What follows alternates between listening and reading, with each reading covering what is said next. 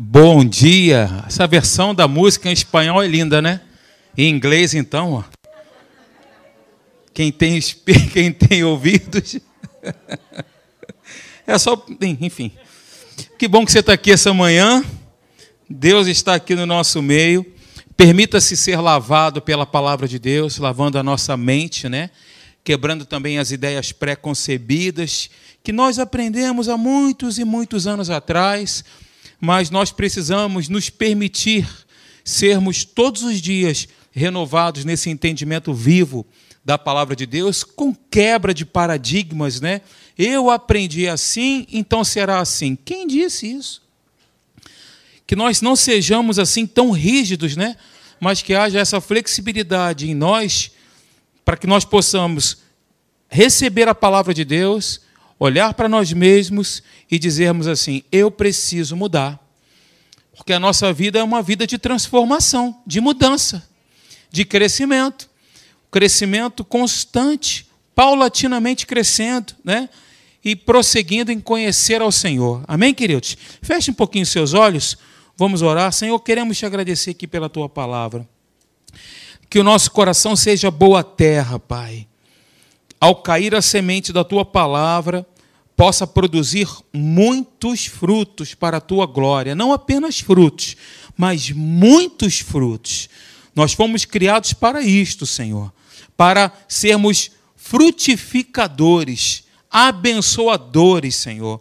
Fomos criados para darmos muitos frutos e que o nosso coração seja assim, que possamos ter a nossa mente lavada pela tua palavra, Senhor, como fazia aqui o povo de Bereia, quando Paulo pregava, eles consultavam a tua palavra, Senhor, e assim, consultando a tua palavra, a recebiam. Todas as mensagens que são ministradas aqui, Senhor, são mensagens com base na tua palavra, respaldados na tua palavra. Como nós cantamos sempre, que nós possamos diminuir e que o Senhor venha crescer. Ó oh, Deus, que possamos diminuir cada dia, anular a nós mesmos, mas a tua palavra esteja sempre evidente, sempre resplandecendo, Senhor, para que possamos então ser transformados em o nome de Jesus. Amém e amém. Temos falado aqui sobre a fé e seus inimigos, lembram? Sim ou não? Isso, temos falado aqui sobre isso, temos destacado alguns inimigos, né? Na próxima quarta-feira aqui eu vou falar sobre um inimigo da fé um outro inimigo da fé que nós não estaremos abordando aqui nos nossos encontros domingo pela manhã. Mas eu quero fazer aqui rapidamente um overview, uma revisão. Primeiro é o texto que nós estamos colocando sempre como base. Né? Eu gosto de repetir os textos para que eles sedimentem ainda mais dentro do nosso coração. O que é sedimentar? Já viu quando você pega, por exemplo, um copo de água com algum sedimento, né? E naquele copo de água você vê ali o sedimento caindo até ficar lá na base do copo. Já percebeu isso? Ele fica ali sedimentado. Em algumas experiências químicas isso é muito comum, normal, né? Quando a gente fala sedimentar, é deixar com que aquele sedimento ele vá caindo, caindo, até ele se estabelecer no fundo do copo que o copo seja o seu coração, tá? Que o fundo do copo seja o fundo do seu coração. Então eu gosto de repetir os textos para a gente ficar com ele muito vivo dentro de nós. E esse texto em tela, 1 Timóteo capítulo 6, versículo 12, diz: Combata o bom combate da fé. Negritei propositalmente. Combate o bom combate da fé. O único combate que a Bíblia nos mostra que nós devemos combater ou lutar é o bom combate da fé. E temos entendido por meio da palavra que o combate da fé é um combate de resistência. É um combate de resistência. Repete comigo: resistência. Nós resistimos, a Bíblia diz: resistir ao diabo, e ele fugirá de vós. O combate da fé é um combate de nós embraçarmos sempre o escudo da fé. Se você olhar lá o texto, a Bíblia diz: embraçando sempre. Ou seja, é um ato contínuo. É uma continuidade, embraçando, fala, está é, tá no gerúndio, né? E fala de algo que está sempre ali vivo, contínuo. embraçando sempre o escudo da fé, o escudo para o qual podereis apagar, com o qual podereis apagar todos os dardos inflamados do maligno. É dessa forma que nós resistimos, é dessa forma que nós combatemos, levantando o escudo da fé, e quando vier os dardos inflamados do maligno na nossa direção para nos ferir e nos matar, nós termos a palavra de Deus como escudo e rechaçarmos todos estes dardos, ok? Que se levantam contra nós. Então, o nosso combate é um combate de resistência. Falamos aqui isto. E também citei o texto, né? Que a fé vem pelo ouvir e o ouvir a mensagem, a mensagem de Cristo. É dessa forma que a fé vem. A fé não vem pelo jejum, pela oração, não vem dessa forma. A Bíblia é clara em dizer que a fé vem pelo ouvir a ministração viva da palavra de Deus. A fé vem pelo meditar. E aí nós temos o auxiliador, né, o intercessor, o nosso advogado, o assistente fiel que vem e revela para nós a palavra também na nossa, no nosso devocional em casa, nos momentos que nós temos com Deus de intimidade, com o nosso auxiliador, com o nosso assistente, nos revelando a palavra. É dessa forma que a fé vem. E ela é desenvolvida, ok? Falamos que a verdadeira causa da falta de fé é a falta de conhecimento revelado, eu acrescento aí da palavra de Deus. Porque não fala somente de um conhecimento a nível mental, de acúmulo de informações, de decoreba de versículos. Isso é bom? Sim, é claro que é. Não é de todo ruim. Mas eu estou falando aqui sobre o crescimento por dentro do homem interior. Para que na hora do combate, na hora da prova, na hora do teste, na hora do deserto ou do mar revolto, nós possamos ter essa palavra revelada viva dentro de nós para usarmos como instrumento, porque ela também diz que a palavra de Deus ela é espada, né? A espada é um instrumento de defesa e de ataque. Ok? Então, se o inimigo vem contra nós por um caminho, por sete caminhos ele fugirá diante de nós. Não é o que diz o texto bíblico, não é o que diz a palavra? É isso. Então, a verdadeira falta de fé é a falta de conhecimento revelado da palavra de Deus. O conhecimento revelado da palavra de Deus nada mais é do que a prática do dia a dia. Nada mais é do que isso.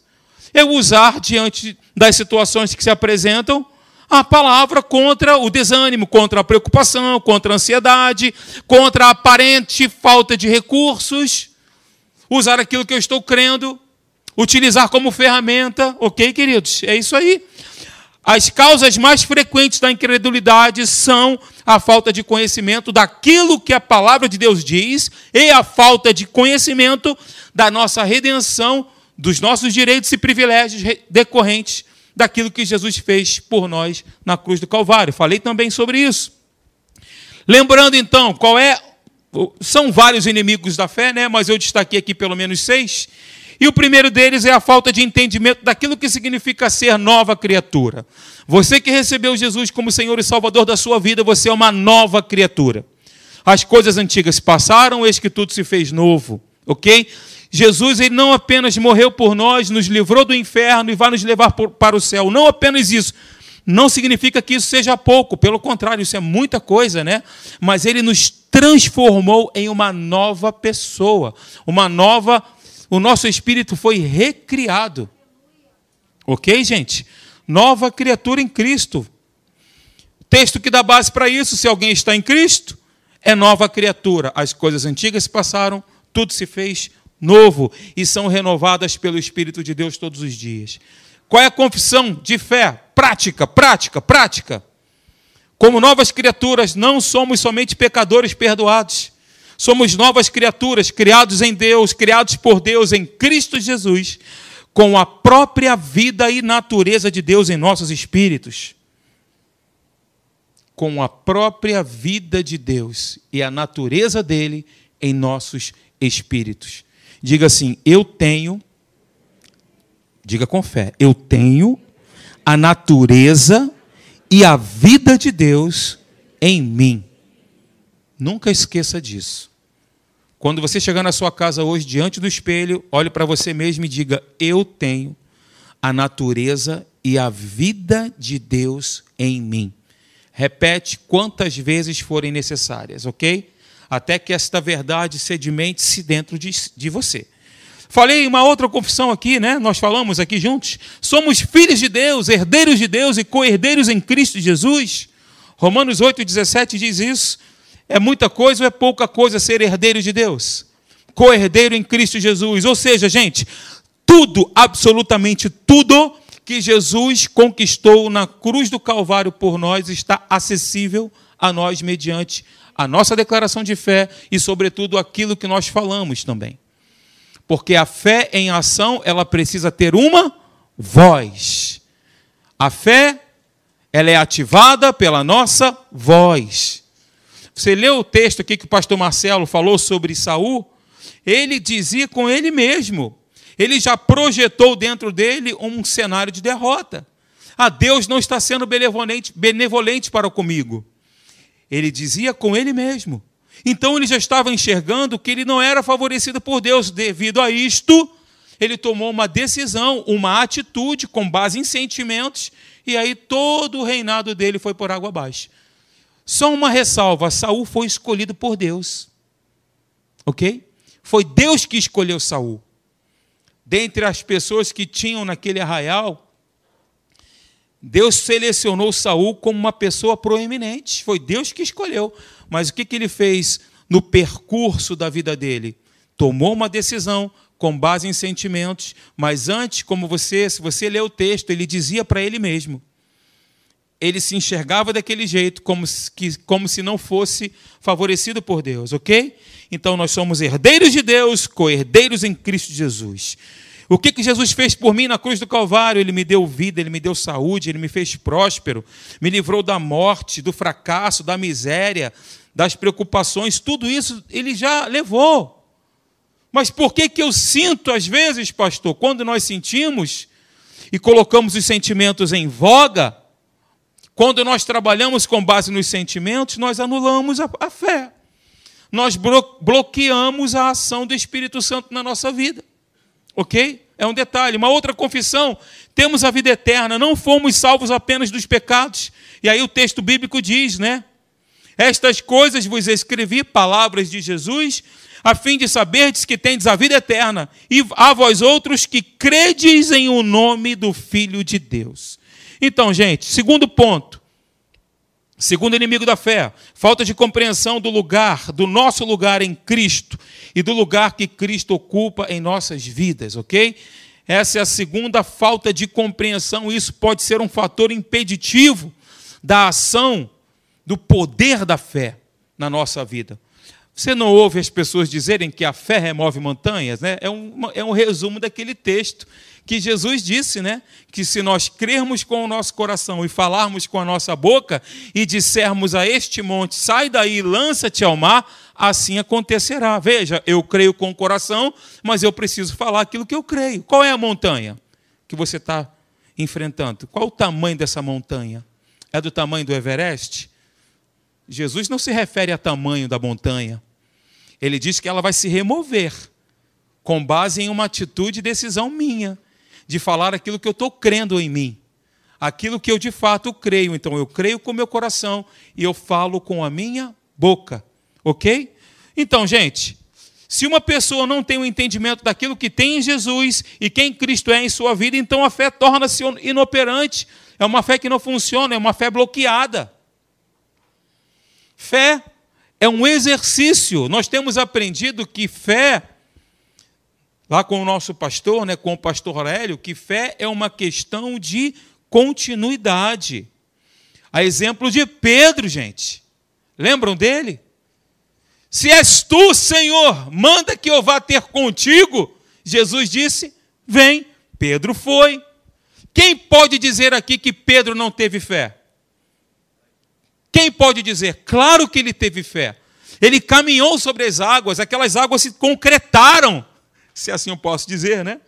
As águas se tornaram uma plataforma firme, porém, em um dado momento, a Bíblia diz que ele reparou na força do vento, nas ondas que eram enormes. Diante daquilo que ele estava vendo, ele começou a submergir. Mas ele até um determinado ponto, a fé dele foi ativa, funcionou. Amém, queridos? Funcionou. Só que quando ele começou a reparar em todas as coisas à sua volta, ele começou a submergir. E quando estava submergindo, ele clamou: Senhor, socorro, help me. Jesus foi lá e pegou pela mão dele e o levantou e tirou daquela, daquele submerso onde ele estava ali naquele momento. Amém, gente? Glória a Deus. Até aqui estão entendendo? Lembra que nós fizemos uma declaração com base nesse versículo, domingo passado? Porque nele vivemos e nos movemos e existimos. E aí eu falei, né? A declaração é essa. Em Cristo eu vivo. Movimento-me. Eu até pedi para que você ficasse de pé comigo, levantasse a sua mão, fizesse uma flexão. Em Cristo, meu Salvador e Senhor, eu tenho vida, tenho energia, eu tenho vigor para executar as tarefas do meu dia a dia. Eu não vou ficar prostrado. Eu não vou ficar sequestrado em sentimentos, em pensamentos, em angústias, em preocupações, ansiedades. Não, eu vou me levantar. Ah, tem um sol brilhando lá fora, eu vou me levantar, não vou ficar aqui prostrado, não. Levanta desse lugar onde você está. Sai daí, sai para fora. Foi isso que Jesus disse para Lázaro. Lázaro estava lá quatro dias já, morto. Lázaro, sai daí, sai dessa caverna, sai da escuridão, vem para a vida. Vem para a vida que tem um sol brilhando aqui, ó.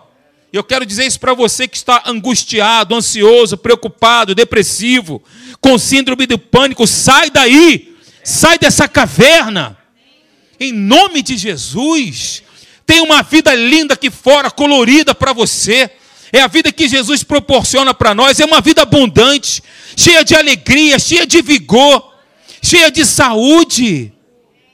Glória a Deus, é a esperança de Deus, é a esperança da salvação, é a vida de Deus que nós propagamos e pregamos aqui.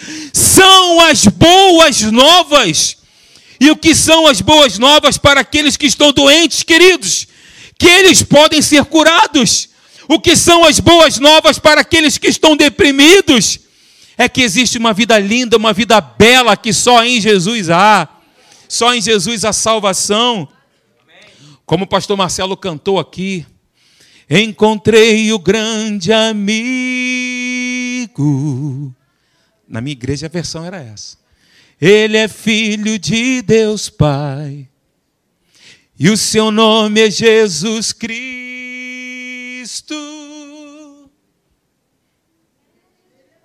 Confiar. Puxei num tom alto aí na hora de pegar o refrão, né? Olha, em Cristo eu vivo, movimento me existo, em Cristo eu tenho vigor, eu tenho energia, eu tenho saúde. Aleluia.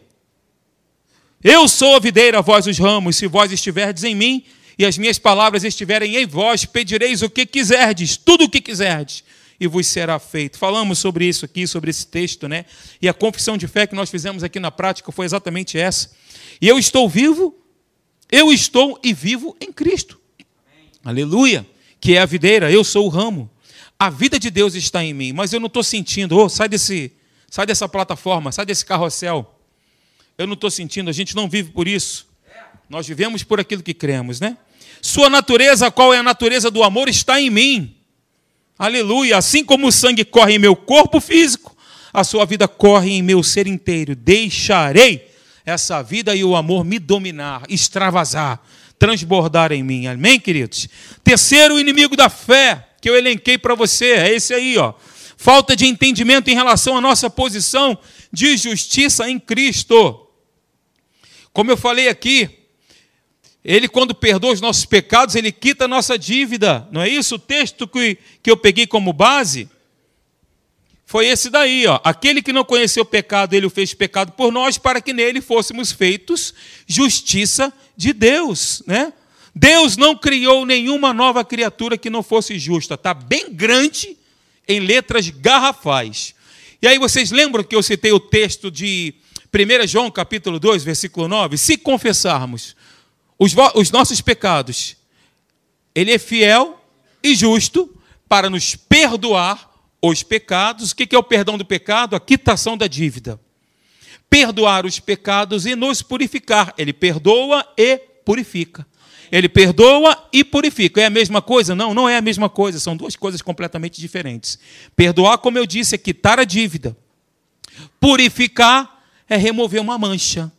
Agora sim, agora ele está justo. Agora esse, essa condenação foi apagada. Agora sim, você pode, eu também, com base em Cristo Jesus no seu sacrifício, nos apresentar diante de Deus sem culpa, sem mancha, sem mágoa, sem condenação, sem miséria, sem vergonha, sem a vergonha.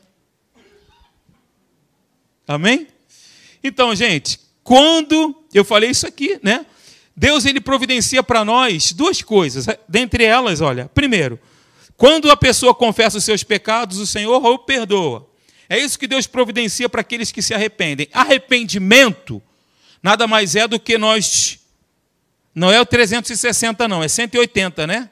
Nós mudarmos de direção. Eu estava caminhando em direção a uma situação. O arrependimento nada mais é do que eu me voltar para um outro caminho de forma inversa, ok? Isso é arrependimento. O pecado é errar o alvo. Então, errei o alvo, falhei.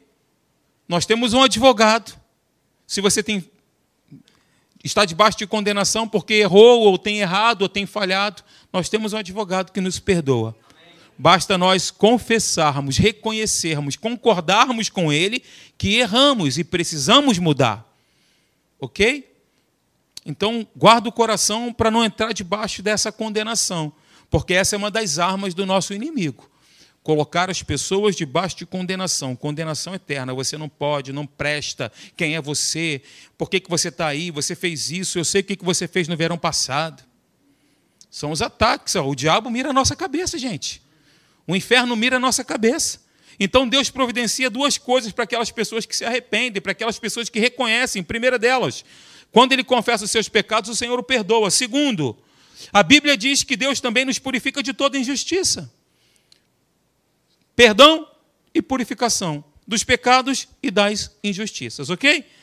E aí, como nós lemos os textos maravilhosos, diz: Pois perdoarei as suas iniquidades e dos seus pecados jamais me lembrarei. Se Deus nos perdoa, por que, que nós ficamos nos lembrando, não é verdade, queridos?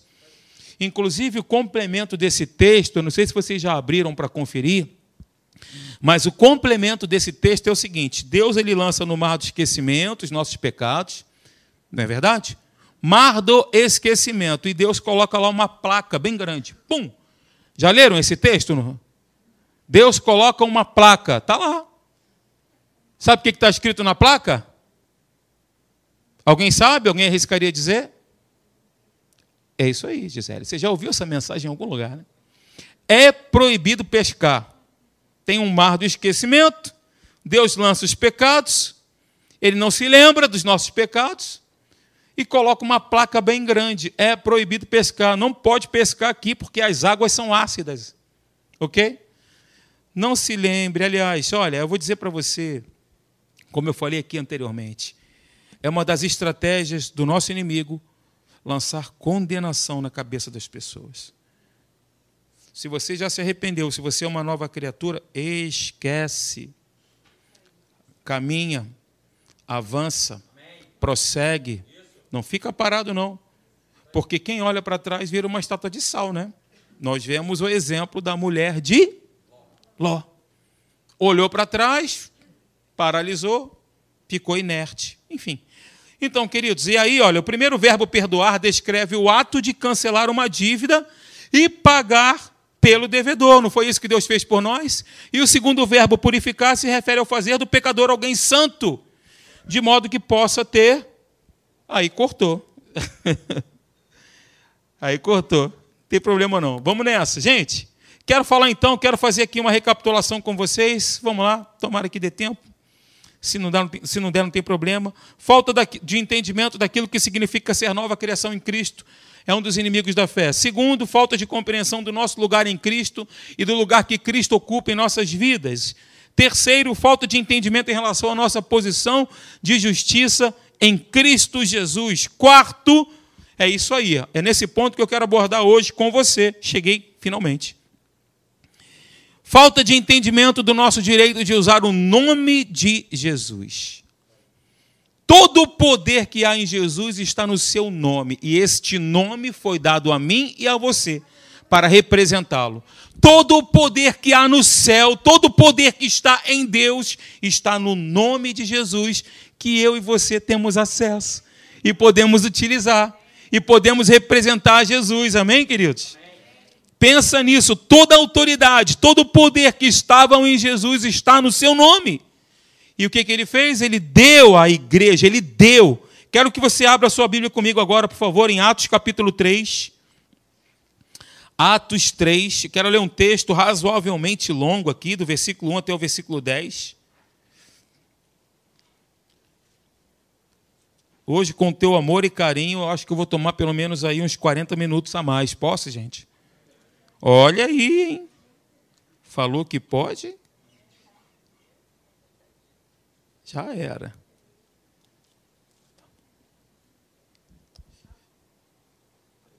Atos 3, do versículo 1 até o versículo 10. Quem achou, achou por favor, diga achei.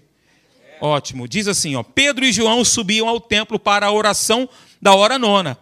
Era levado um homem coxo de nascença, o qual punham diariamente à porta do templo chamada Formosa, para pedir esmola aos que entravam. Vendo ele a Pedro e João, que iam entrar no templo, implorava que lhe dessem uma esmola. Pedro, fitando, juntamente com João, disse: Olha para nós. Eles olhavam atentamente, esperando receber alguma coisa. Pedro, porém, lhe disse: Não possuo nem prata nem ouro, mas o que tenho, isso te dou. Em nome de Jesus Cristo, o Nazareno, anda. Aleluia. E, tomando-o pela mão direita, o levantou. Imediatamente, os seus pés e tornozelos se firmaram de um salto se pôs em pé, passou a andar e entrou com eles no templo, saltando e louvando a Deus.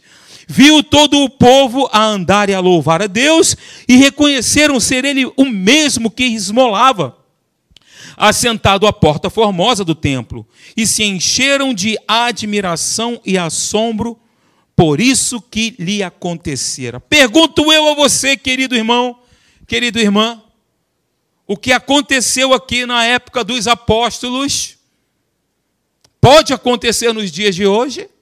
Você crê? Então diz assim: Eu creio. Eu creio que o que aconteceu na época dos apóstolos acontece hoje. Acontece agora. O que fez com aquele com que aquele coxo andasse? Foi a fé do coxo? Foi? O que, que ele estava esperando de Pedro e João? Esmola. O que fez com que aquele homem entrasse no templo saltando e louvando a Deus a ponto das pessoas reconhecerem ser ele mesmo fazendo aquilo? Imagina a cena, queridos. Existe algo mais extraordinário do que isso? Mais fantástico do que isso? O que fez, pergunto novamente, com que aquele homem se levantasse a autoridade que havia em o nome de Jesus, obviamente, alinhada à fé daqueles dois homens. Em nome de Jesus, anda.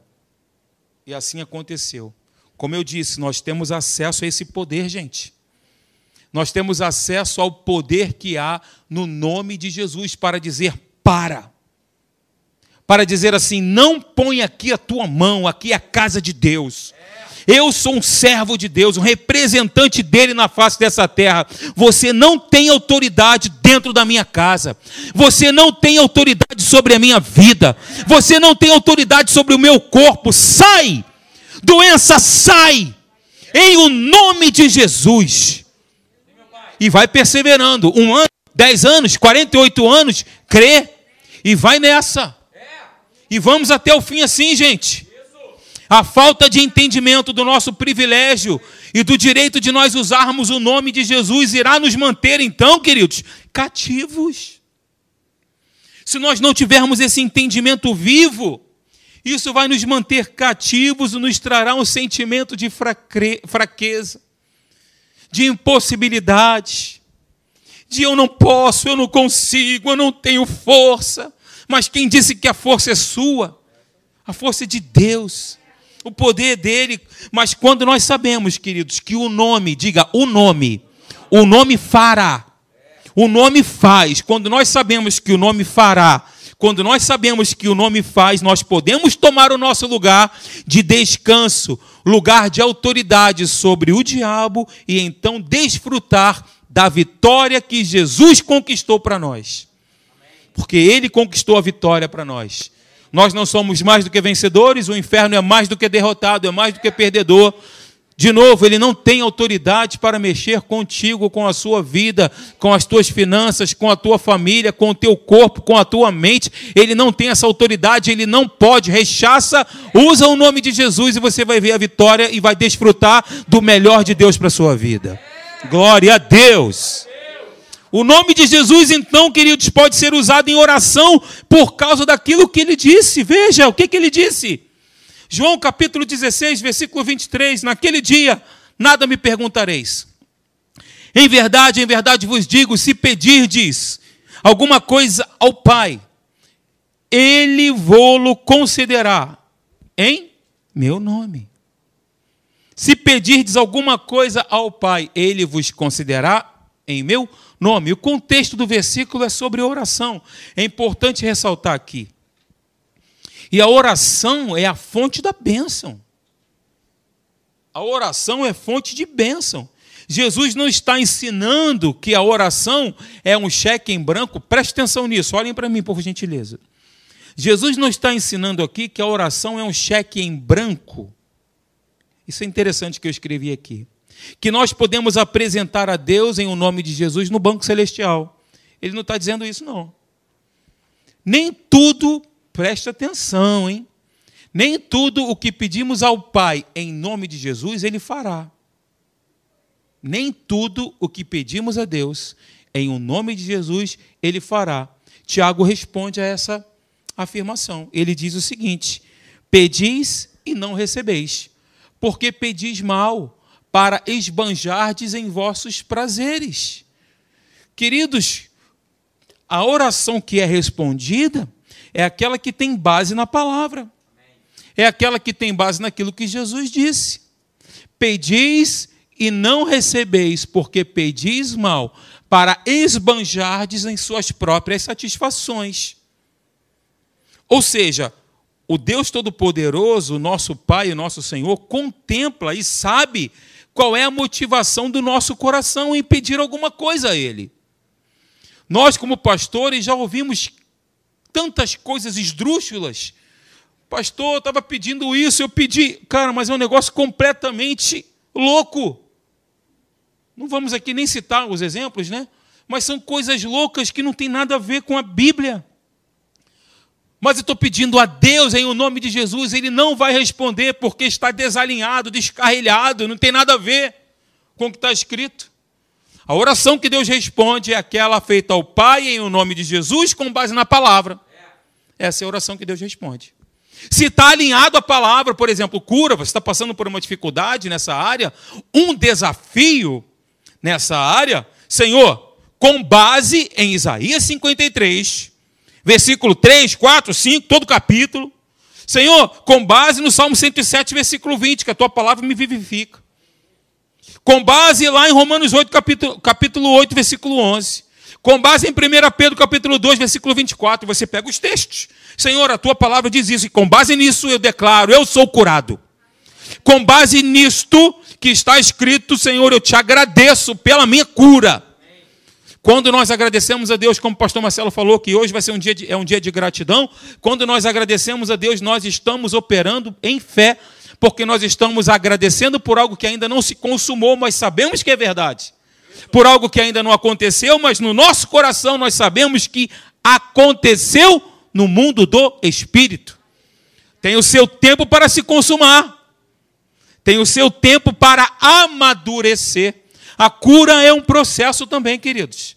Existe a cura instantânea? Pum, pá! Sim, claro que há. Existe. Glória a Deus por isso. Mas a cura é um processo de constância, de du... a fé é uma questão de durabilidade, como eu citei o exemplo aqui de Pedro, né? E a, a cura, ela é esse processo. O que, que Deus espera de cada um de nós? Que neste processo seja de um ano ou de dez anos, nós continuemos crendo e declarando. E eu quero te falar um negócio. Quanto mais nós, quanto mais perto nós estivermos da cura, mais o inferno vai se levantar para fazer com que você não creia.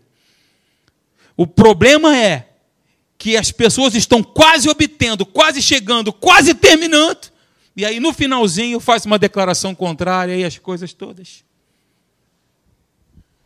retrocedem. O problema é que a maioria das pessoas não persevera na crença, não persevera. E quanto mais próximo nós estivermos daquilo que Deus está preparando para nos entregar, maior será a oposição para que você possa receber. Maior será a oposição. Não desista. Não desista. Vamos juntos até o final, queridos. Diga para o teu irmão ao teu lado, em nome de Jesus, por favor, não desista. Não desista a vitória. Deus vai garantir.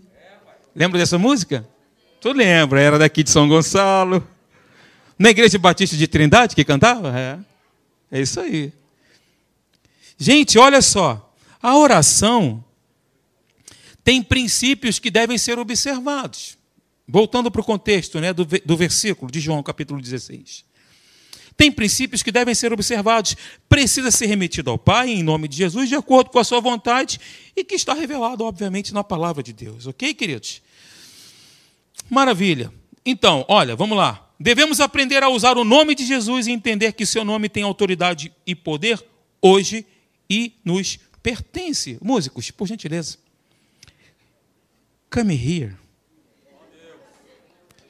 Número 5.